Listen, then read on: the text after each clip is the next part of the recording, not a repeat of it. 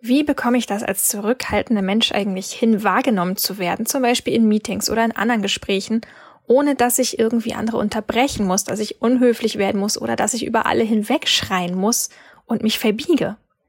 Das ist eine ziemlich spannende Frage und die beantwortet uns heute Laura Wellnitz. Laura ist Trainerin für Stimme und Rhetorik und sie kann da richtig viele wertvolle Tipps geben. Deswegen freu dich auf diese neue Folge Still und Stark. Viel Spaß! Für die, die Mut über Angst stellen. Für die, die Nein sagen, einfach weil es richtig ist. Für die, die entschlossen ihren Weg gehen. Für die, die still und stark sind. Für, Für dich.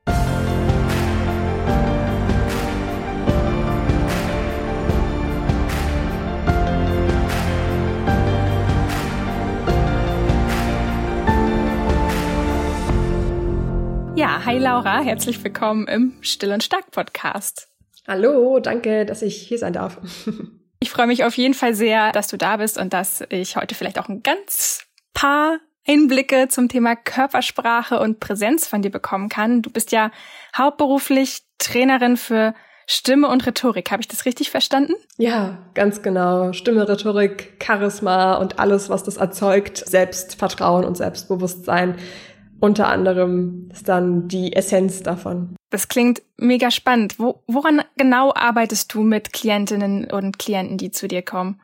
Ganz konkret beispielsweise hatte ich jetzt eine Klientin gehabt letzte Woche, die wollte gerne im Bereich Stimme sich weiterentwickeln.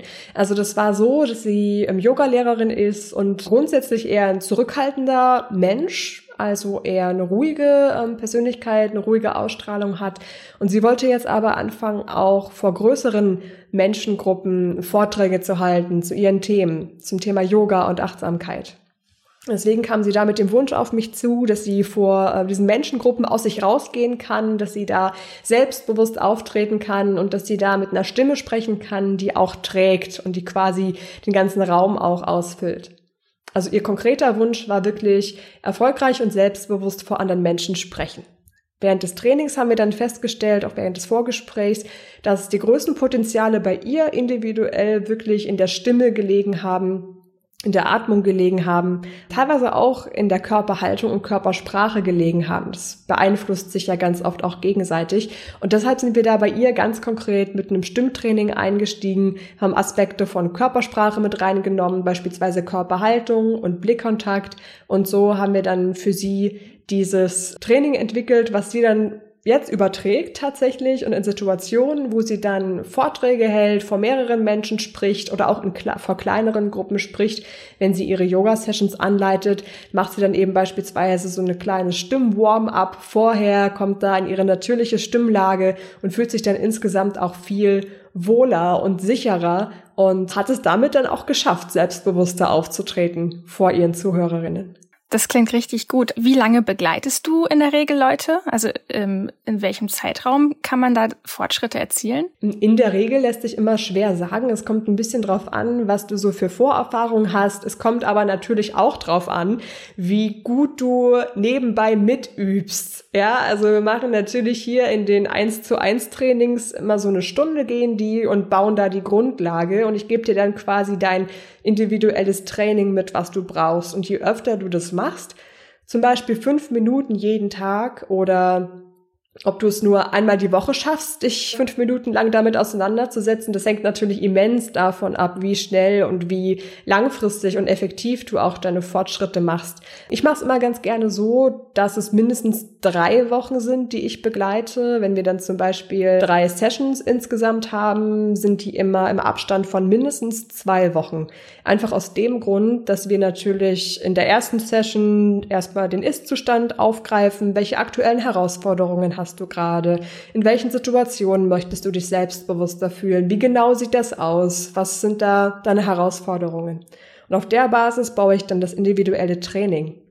Und dann haben die Leute meistens so zwei Wochen Zeit bis zum nächsten Training, diese Übungen auszuprobieren, das im Alltag vor allem auch einzusetzen, denn darum geht's ja auch sammeln dann da ihre Erfahrungen und bringen die dann in der nächsten Session wieder mit und sagen, ich habe jetzt hier die Atemtechnik probiert in dem Gespräch mit meinem Chef.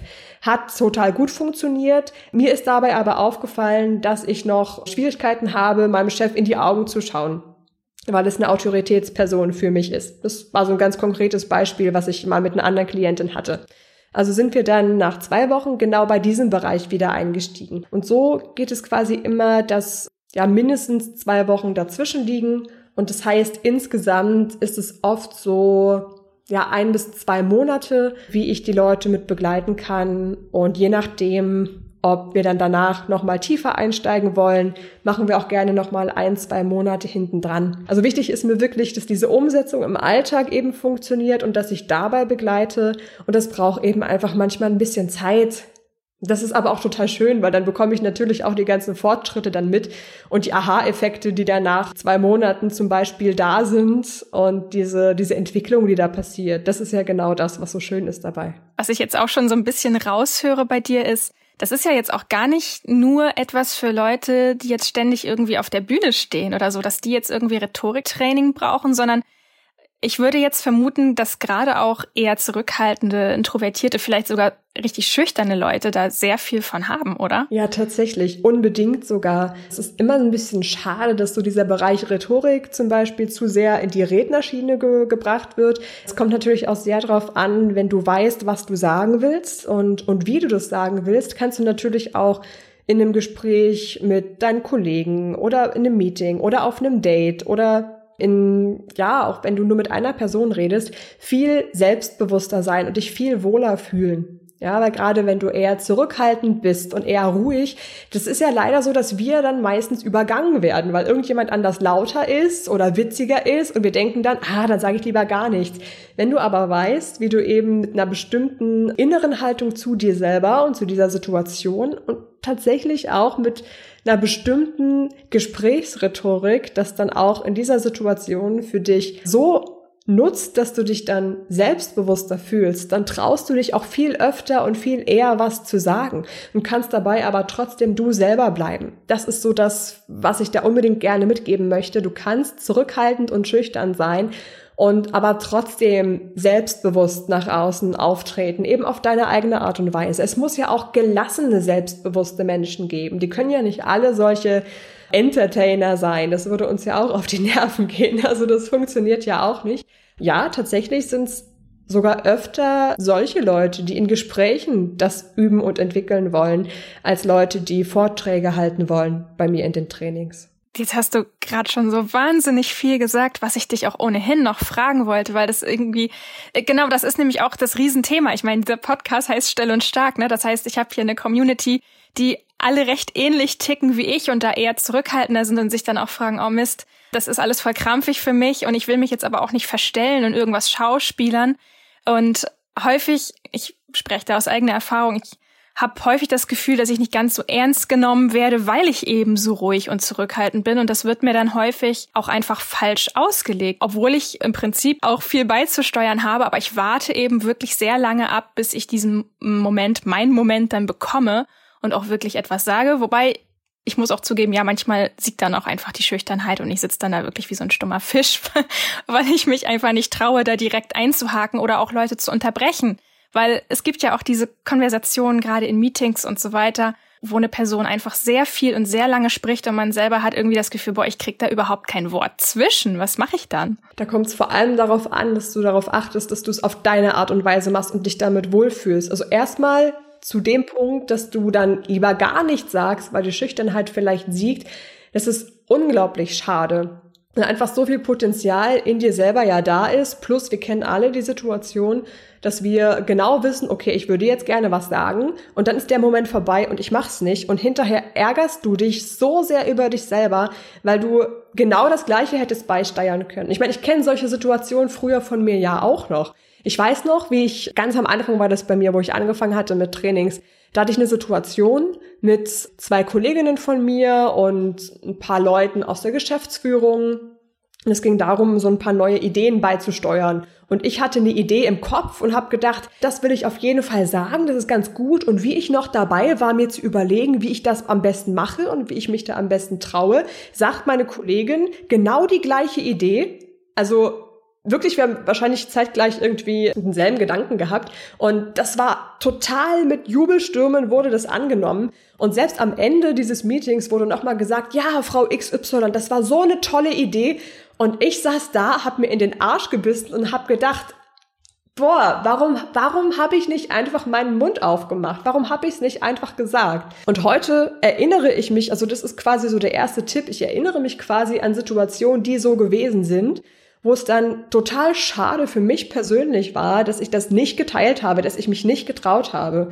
Du musst ja auch unbedingt bedenken, jede einzelne Situation, in der du gerne was sagen würdest, das dann aber nicht machst, verkleinert dein Vertrauen in dich, weil du jedes Mal in dieser Situation nicht für dich einstehst und dir nicht wichtig genug bist, um eben doch deine Meinung zu sagen. Und dieser Einfluss auf unser Selbstvertrauen, was ja unbewusst unglaublich stark dann damit negativ beeinflusst wird, der ist verdammt groß. Und das sollten wir unbedingt immer im Kopf behalten. Also das ist quasi das Erste, zu wissen, okay, was waren das für Situationen in der Vergangenheit, die genau so gewesen sind, wo du gerne was gesagt hättest, das aber nicht gemacht hast. Und woran lag das? Ja, wie hast du dich gefühlt?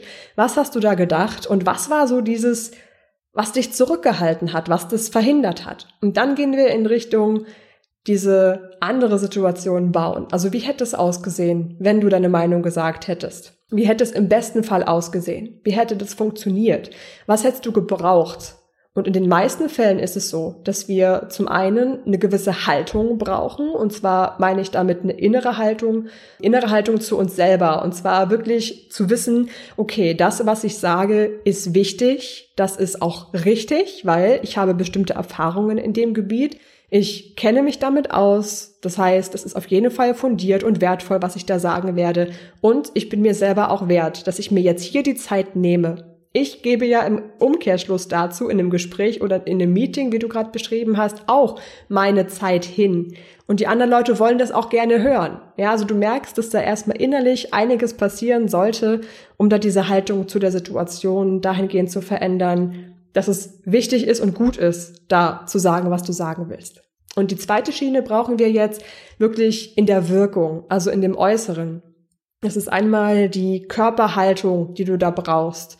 Wir sind meistens durch den Alltag wirklich so eine Körperhaltung gewöhnt, die eher sagt, sprich mich bloß nicht an, oh, guck mich nicht an, ich bin unsichtbar, mich gibt's gar nicht. Wirklich dieses Kopf eher nach unten, Blickkontakt eher vermeiden, Schultern eher zurück. Und das kommt zum einen wirklich daher, dass es eine Gewohnheit ist, dass wir uns lieber kleiner machen und uns quasi unsichtbar machen. Und zum anderen kommt es auch einfach vom vielen am, am Schreibtisch sitzen, am PC sitzen, weil das auch so eine Haltung ist, die an sich für unser Selbstbewusstsein eher kontraproduktiv ist. Und wenn wir wissen, dass im Hirn bestimmte Hormone ausgeschüttet werden, wenn wir eine Körperhaltung einnehmen, die eher zurückhaltend ist, Kopf hängen, Schultern hängen, so eine klassische Haltung, die wir halt haben, wenn wir am Laptop sitzen, dann werden eben Stresshormone ausgeschüttet, die uns auch unsicher machen. Und wenn du das weißt, dann kannst du in so einer Meetingsituation ganz bewusst in eine Körperhaltung reingehen, die aufrecht ist, die stark ist, die auch präsent ist, wo du ne, mehr Blickkontakt aufnehmen kannst zu den Leuten, die da sind. Dann fällt es dir auch viel leichter, in dem Moment auch reinzugrätschen und deine Meinung zu sagen, weil du eben auch körperlich präsent bist. Plus, in dieser Körperhaltung wird natürlich auch dann das Dominanzhormon Testosteron ausgeschüttet, was dich wiederum selbstsicherer macht und was dich dabei unterstützt zu wissen, ja, ich bin wichtig, meine Meinung ist wichtig und die sage ich jetzt hier auch. Und das ist diese Basis, die du dann in so einer Situation brauchst, um dann eben gegebenenfalls mal reinzugrätschen und zu unterbrechen. Und für dieses Unterbrechen, wir wollen ja immer nicht unhöflich sein. Wir wollen ja niemandem auf den Schlips treten. Und da finde ich persönlich ganz, ganz wichtig, darauf zu achten, A, wie sage ich das? Also mit welchem Tonfall gehe ich da rein? Und das zweite ist auch entscheidend, mit welcher Formulierung. Also wenn tatsächlich jemand vorher was gesagt hat, ist es immer sympathischer, an das anzuknüpfen, das, was die Person gerade sagt. Beispielsweise, da redet gerade jemand darüber, dass äh, Bananenbäume auf dem Marktplatz gepflanzt werden sollen. Wie auch immer. Und jetzt überlegen wir, wie wir das am besten machen. Und dann gehst du da rein, ach ja, vielen Dank, ich finde es gerade eine sehr interessante Idee. Sie fragen sich, wie wir das jetzt hier alles bewässern könnten. Mir fällt dazu folgender Vorschlag ein. Was hälten Sie denn davon? Und dann kannst du dann deine eigene Idee bringen. Also irgendwie das, was du zu sagen hast, verbinden mit dem, was die Person vorher gesagt hat und unbedingt auch wertschätzen. was die Person vorher gesagt hat. Diese Wertschätzung ist das A und O. Und da reicht auch keine leere Floskel von wegen, das ist ja eine tolle Idee, ich habe das und das zu sagen, sondern es ist wirklich wichtig, ehrliche Wertschätzung zu haben. Ja, ich, ich kenne das so von vielen verschiedenen Situationen, wo dann Pseudo-Wertschätzung gebracht wird. Das geht eher nach hinten los, sondern tatsächlich Interesse für das haben, was die andere Person vorher gesagt hat und direkt daran anknüpfen. Dann nimmt es dir auch keiner übel, wenn du jemanden unterbrichst, um deine Idee mit reinzubringen. Plus, Dir selber fällt es auch viel leichter, das dann zu sagen, weil du genau weißt, dass es eine sympathische Art und Weise ist, wie du da reingehst. Ich denke auch. Also gerade wenn man auch eher zurückhaltend ist und man wünscht sich ja auch selber einfach diese Wertschätzung und man ist dann vielleicht auch selber ein eher sensiblerer Mensch, sonst hätte man vielleicht auch gar nicht so viele Gedanken, ja, werden die mich doof finden oder sage ich jetzt was Intelligentes oder man macht sich ja eh schon so wahnsinnig viele Gedanken. Das heißt, man ist gedanklich wahrscheinlich auch sowieso schon auf diesem Pfad, dass man sagt, wie kann ich das jetzt machen, dass ich freundlich bin und dass die andere Person sich trotzdem wahrgenommen fühlt, wenn ich jetzt auch mal was sage, weil das ist ja was man sich selber gerade auch wünscht in dem Moment dann. Genau, die Herausforderung ist nur, dass es uns in den akuten Momenten meistens eben nicht einfällt. Und um das dann in diesen akuten Momenten zu können, kann ich sehr ans Herz legen, dass ihr das vorher mal übt. Also für euch selber auch mal übt, welche Formulierungen funktionieren, wie fühlt sich das an, wenn ihr diese Formulierungen nutzt und gerne auch mal mit der eigenen Stimme und Körpersprache vorher mal ein bisschen raus aus dir rauskommen, ein bisschen rumprobieren und gerne auch mal für dich, wenn du alleine zu Hause bist, das mal laut auszusprechen. Wie fühlt sich das an, das so zu sagen? Ja, vielen Dank für Ihren Vorschlag. Mir gefällt daran das und das ganz besonders gut und ich habe noch die Ergänzung, dass wir das ja so und so auch machen könnten. Und da ist es wirklich, wirklich wichtig, das mal auszuprobieren, für dich zu sprechen, für dich zu formulieren, damit du und deine Körpersprache und deine Stimme das auch einfach gewohnt sind, in solchen Momenten aus sich rauszukommen und für sich einzustehen. Das ist nämlich die nette Theorie zu wissen, okay, ich bin wichtig, meine Meinung ist wichtig, ich bin wertvoll. Wenn du es aber im Verhalten noch nie gemacht hast, wenn dein Körper das nicht kennt, Blickkontakt zu haben und eine aufrechte Körperhaltung zu haben, wenn deine Stimme das nicht kennt, laut und selbstbewusst und auch ausdrucksstark deine Meinung zu sagen, dann ist es schwierig. Dann ist es so ein bisschen wie, wenn du versuchst, einen Tanz zu tanzen und du hast die Choreografie bisher nur im Kopf durchgegangen und dann sollst du plötzlich auf der Bühne stehen, das vor allen anderen Leuten machen. Das funktioniert ja auch nicht. Da würde keiner auf die Idee kommen. Ja, also probier wirklich gerne für dich selber mal aus und teste auch, was kann deine Stimme, was kann deine Körpersprache und wie fühlst du dich damit auch wohl. Das ist ja immer so die Basis. Also quasi eine selbstbewusste Stimme auf deine eigene Art und Weise und dass es mit deiner Persönlichkeit gut in Einklang kommt. Was ich auch sehr empfehlen kann, wenn man das übt, ist, dass man sich dabei mal aufzeichnet.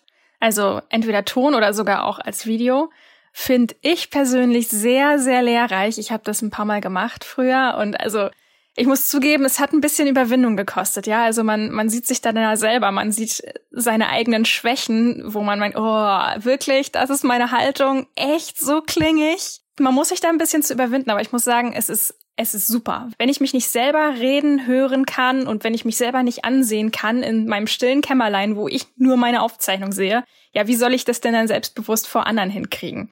Also das fand ich zum Beispiel einen echten Durchbruch für mich. Auf jeden Fall. Und ich muss auch sagen, das findet jeder total komisch am Anfang. Ich erinnere mich noch, als ich mich das erste Mal auf, wir haben uns im Studium in der Sprechwissenschaft unglaublich oft mit Redeübungen, Kommunikationsübungen selber aufgezeichnet und das dann ausgewertet, die Videos angeschaut mit allen anderen zusammen. Das war für mich auch ein mega augenöffnendes Erlebnis, fand ich total fantastisch. Oder auch als ich dann die ersten Moderationen beim Radio gemacht habe und mich dann da auch via Audio immer wieder selbst gehört habe. Das war für mich dann aber gar nicht mehr so krass, weil ich inzwischen halt durch mein Sprechwissenschafts- und Stimmtrainingsstudium erfahren habe, warum wir uns zum Beispiel so komisch anhören. Also wenn wir uns so normal sprechen hören und dann eine Aufnahme bei WhatsApp oder eine Sprachnachricht uns nochmal anhören, dann reagiert jeder erstmal so, ich klinge ja furchtbar, meine Stimme klingt ja furchtbar. Und wenn du aber weißt, dass das nur daran liegt, dass du dich beim normalen Sprechen halt doppelt hörst, du hast ja einmal den Stimmklang, der aus deinem Mund rauskommt und dann in deine Ohren dringt, quasi das, was alle anderen auch hören. Das ist ja auch die Stimme, die du dann bei einer Aufzeichnung hörst.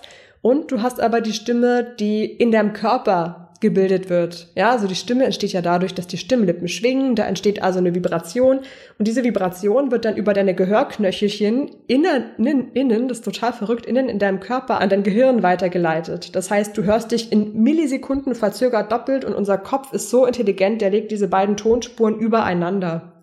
Das ist der einzige Grund, warum es sich für uns so merkwürdig anhört, uns auf Tonband zu hören oder auf Video zu sehen und sprechen zu hören. Und wenn du das einmal verstanden hast, dann weißt du, deine Stimme klingt nicht komisch, die klingt einfach nur ungewohnt für dich in diesen Momenten. Und das macht unglaublich viel einfacher für dich, dir wirklich mal Tonband zu schnappen, Tonband, genau, dein Handy zu schnappen und dich mal aufzuzeichnen und dann bekommst du wirklich Spaß daran, deine Stimme zu hören und kennenzulernen und kannst damit natürlich auch dir selber mehr zutrauen, deiner Stimme mehr zutrauen und dich da so ein Stückchen mehr auch annehmen und deine Stimme anfangen zu mögen. Auf jeden Fall ein sehr, sehr guter Tipp, danke. Ich denke auch, man hat erstmal diesen kleinen Schockmoment, aber ich sag mal so, man ist zu Hause, man übt das, man hat die Vorbereitung und lieber so einmal zu Hause diesen kleinen Schock kriegen und sich dann daran gewöhnen, als wenn man da so eine Vermeidungshaltung entwickelt und immer vor sich selber wegläuft. Dann hat man sich quasi einmal selbst so ins Angesicht geschaut und gesagt, ah, okay, so klinge ich also. Man kann sich so an sich selber gewöhnen. Irgendwann macht einem das auch nichts mehr aus. Also so habe ich das zumindest für mich auch empfunden. Und ich fand das auch sehr, sehr hilfreich, was du vorhin schon einmal gesagt hattest, das Thema Stresshormone.